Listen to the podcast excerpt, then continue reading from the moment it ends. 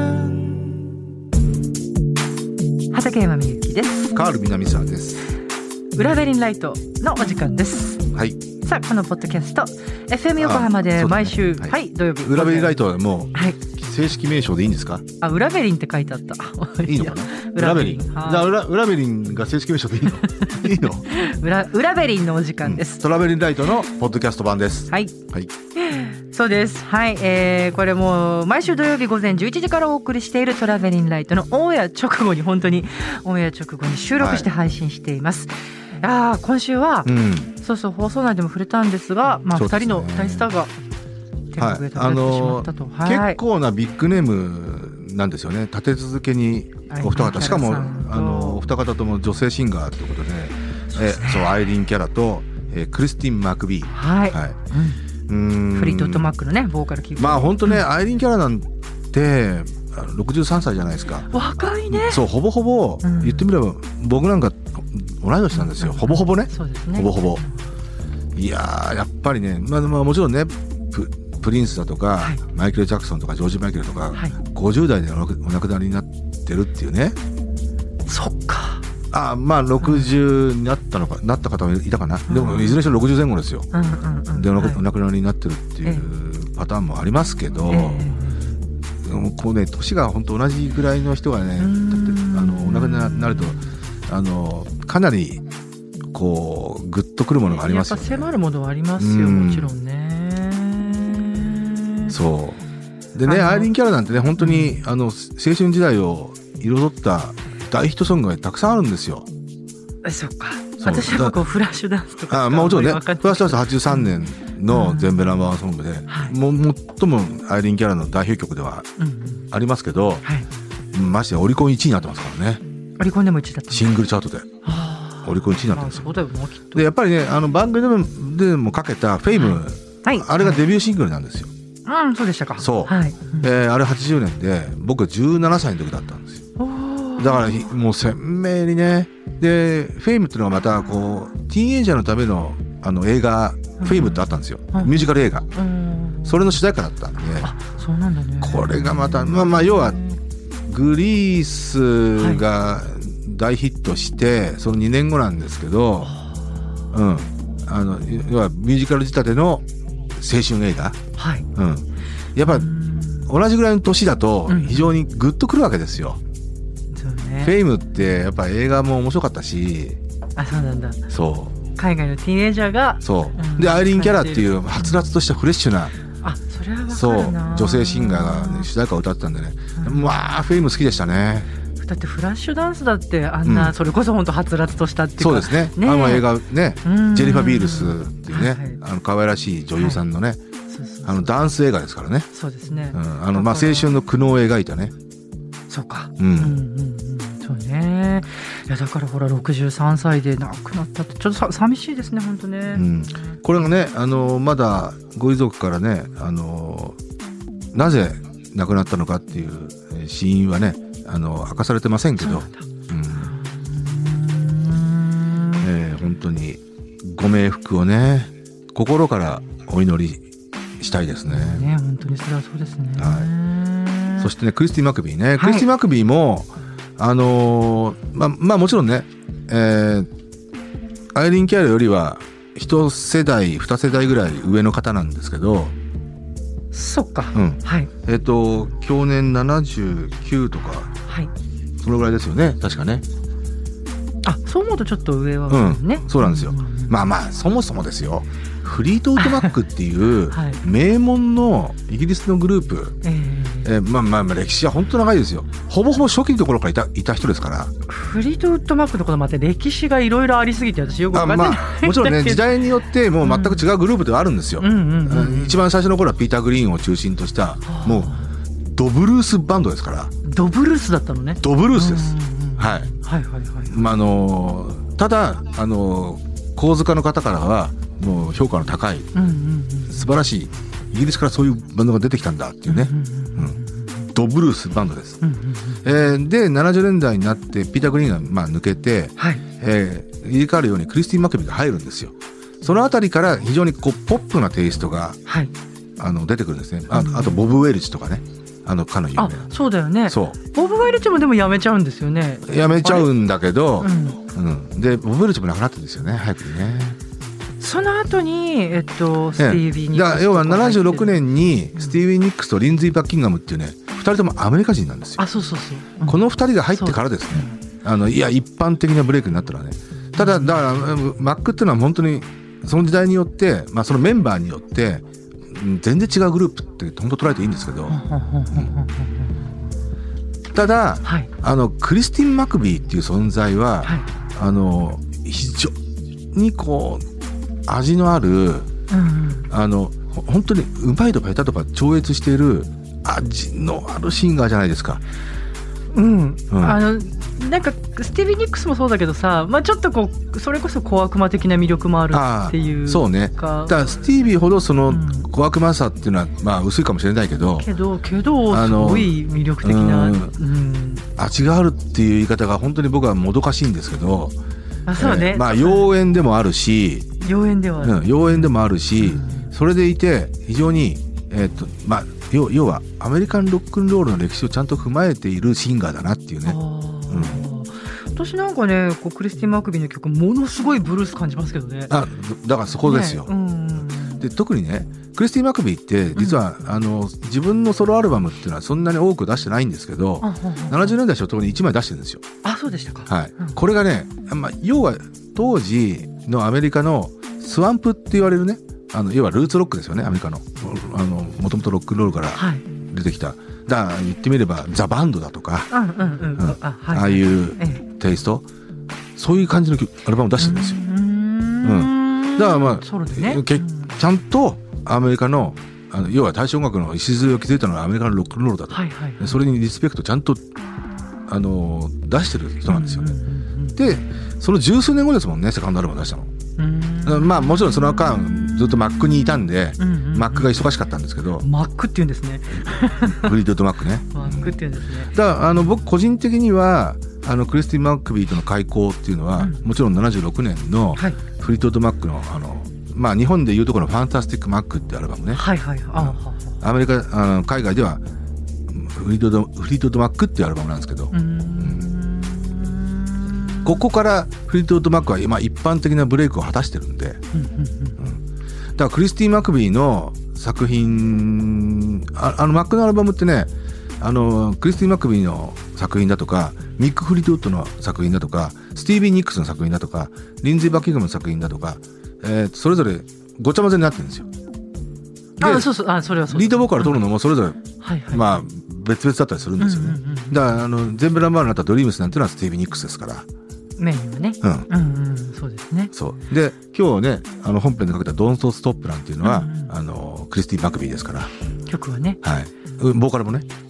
ああそっかうんリードボーカルね。あそっかそっかはい。あとみ結構さみんな四人一斉にこうなんか歌ってるあーもちろんねそういうのはそういうのもすごい魅力ですよでさ、僕はあの印象に残ってるのが、はいファンタスティックマックの頃と、はいルーマーズの頃ね、噂ね、うんかの有名な。はいはいえーまあ、要はフフリド・ド・マックが黄金期を迎えた初期の2枚はいはいこの時のさあの写真って当時ミュージックライブとかもよよく出てたんだけど、うんうんめちゃくちゃかっこいいんだよねバンドの写真が、あうん、でも多分すごいアーティスティックに撮ってたんだろうけど、うんうん例えばモノモノクロの写真とかね、うん結構残ってるんですよあのーすっごいかっこいいんだよねーなんかさよくさフリートウッドマックってさこうバンド内恋愛がすごかったとかって言わうないんまあ言わ言われてます ねわかんないけど、なんかそういうこう色気みたいなのが写真にも出てるような気がするんだでよもね。多分僕ねあのーいい意味でねあのーそそういったところも含めて、えーまあポップミュージックを作る才能のある人たちが本当に集まったんだろうなって詰まっちゃったね。うん本当ね見て見てほしいなその当時の写真そうね。うん、たくさん出てますよ。あのーまあもちろん、ジャケット写真見てもそうじゃないですか。まあまあまあまあね。ルーマーズの裏ジャケとか、うん、ああ、そかうっか。こいいじゃない。そうね。あの、別にスティーつビいーなんかステビー・ニックスのこうやっぱそうそうそうんあの妖精っぽいのス見テちィゃうーけど。ビー・ニックスの、あのー美しさみたいなものも当然はあるんだけど、うんそのそれも踏まえてのそのバンドとしてのかっこよさ、うんそうね。うん、うんクリスティン・マクビーもそうなんですようんうんうんうんうんうんうん本当にねあのーまあ僕は当時中学生とかでしたけどまああこういうのがあの海外のバンドのかっこよさだなって本当思ったもんね。なんかこう、うん、ミュージシャンズミュージシャンって感じだしねだしメンバーいやそれミ全ュ員ージシャンズミュージシャンでもあるんだけどうんそれでもちゃんとあの大衆性があるとこがねうん特にその「ファンタスティック・マーク」と「ルーマース」ですよね。うんそれでいてあのイギリスのバンドっぽいうんすごいシニカルなうんこうひねくれたポップセンスうんうそれをこうスノッビーに出してないとこだよね。なるほどうんだからあのススノッピーに出してるのが例えば「天使 C」とかねあーなそれはそれで別にいいいいんだけど、ううん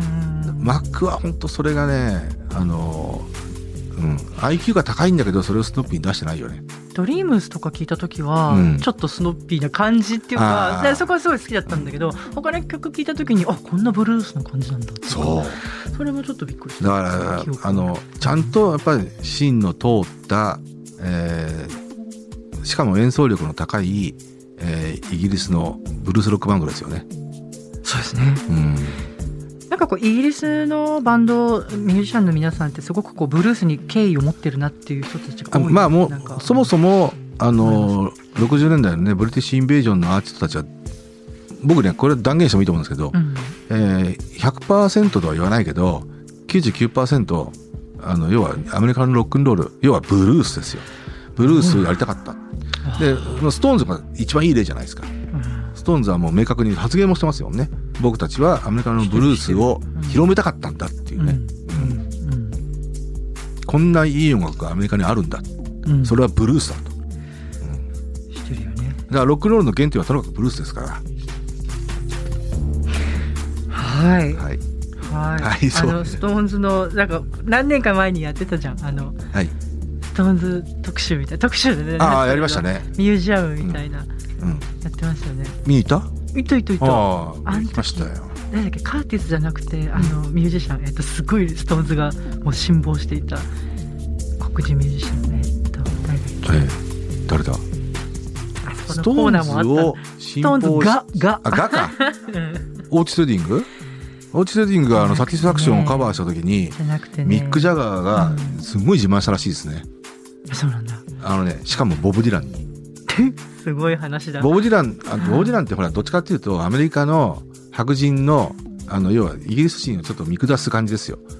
あそうなのううんん、で要はまああのソウルミュージックとはちょっと体格のところにいるじゃないですかあーまあまあ、そういう原点はロックロールですよ、うんうんなんだけど、まあ、それそこから派生してソウルミュージック、あのえーいわゆる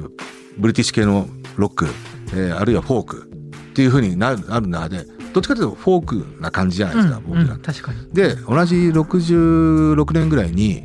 えーっとストーンズはあの白人としてのロックンロールを解釈してブルースを基盤として出たじゃないですかうん。うんああでそう66年になんとサティスファクションが全部ナンバーワンになるわけですよ。はいでボブ・ディランはあのーもうその時はアメリカの大スターですよね、はいうんまあ、いわゆるフォーク系の歌手として、かなり、まあ、社会派な人でしたけどであの要はまあアメリカ人の方が上から目線なわけですよ、そうなんだ うん、やっぱりそうですよロックンロールを生んだ国はアメリカですあからそうかそうかうんうんオラが国のロックンロールをお前たちやってんだよね、ははーみたいな感じですよね。で、でも、ストーンズが、うんうん要は、あの、ちょうどね、サティスファサティスサティスファクションが1位になって、はいすかさずね、オーティス・レディがそれをカバーしたんですよ。お ーでね、それね、ほんと多分ね、あ嬉しかったと思うんですよ。うーん。で、 いい話だでもねボブ、ボブさんね、うん僕たちのサティスファクション、オーティスがカバーしたんですよ。おどうなのよお。 で、ボボブ・ディランもそれに対してはやっぱり、そうですか、さすがだね。って言わざるを得ないっていう。ーそんなエピソードがあるんですねでだからオーティスは多分まあまあもちろんねあのどういう意図でカバーしたのか知らないですけど、はいあのいやそれはそれは素晴らしいカバーですよ。ももう本当にもうあの曲があのオーティス流ソウルミュージックになってます から、うん、そうねあ本当に、そうねうん、いやなんかほらまあ、ストーンズの話になっちゃうけどストーンズってものすごいスタイリッシュでルックスも良くて、もう本当にアイドル大スターだったじゃないですか、そういう人たちがもともとそのアメリカのね言ってみたらアメリカではそんなに有名ではないうん、こうブルースシンガーたちのをたくさん発掘して、そうですね、うん、なんて言うんだろうな、まあ尊敬のね思ってエルモア・ジェームスだとかねそのうん、辺ね私が今ね思い出せないんですよすごいまあ有名だけど、まあ、ほらアメリカではそんなにほら、そうねなんていうのこう重要視されてない面もあったようなミュー言っジシャてンみればを1940年代まではその辺はいわゆるレースミュージックって言われてましたましたから何ミルクレースミュージックだから白人たちは全く聞かないしあー黒人の黒人のためによるうんうん音楽みたいな、うんうんうんうんまあねだからそういうレースミュージックってこ差別用語ですからねうあそうなのね、うんうんだっはいて人種の音楽ですあよ来ま、うんあはいなんかすいません、えっと、うんインスタライブの音がちょっと聞きづらいみたいへーという、あら、それあはそうな残念。ああら、すいまじゃせあん。いろいろと今か話をちゃんと、改善点が必要ってことかなそうですねうん今日初めてね、これやってて、そう、そう私もななんんでかすよ、この 光の感じとか、ちょっと、ちそうそうそう今なんかあのーょっとこう、うんコメントでマディ・ウォーターズそうそうマディ・ウォーターズとかねありがとう、そうなマんディ・ウォーターズ、うんそうそうそう、そう、確かあにりねがとう、えっと、ダニさん、ありがとう、そう、うんマディ・ウォーターズのこと、すごい言ってた。そうですねていうか、そのコーナーがありましたね。ああったね、ううんん、そうですね。はい。あとね、ごめんなさい、こう。ん。はい、じゃあ、もうそろそろ。うん、そうか。はおいし。まい。ね、せっかく皆さん、すいません、あの、聞きづらいと嫌だよね、ごめんなさいね。じゃあ、ちょうんっちと、ょっとあねの、、いろいろと改善していこうと思ってます。はい、はい。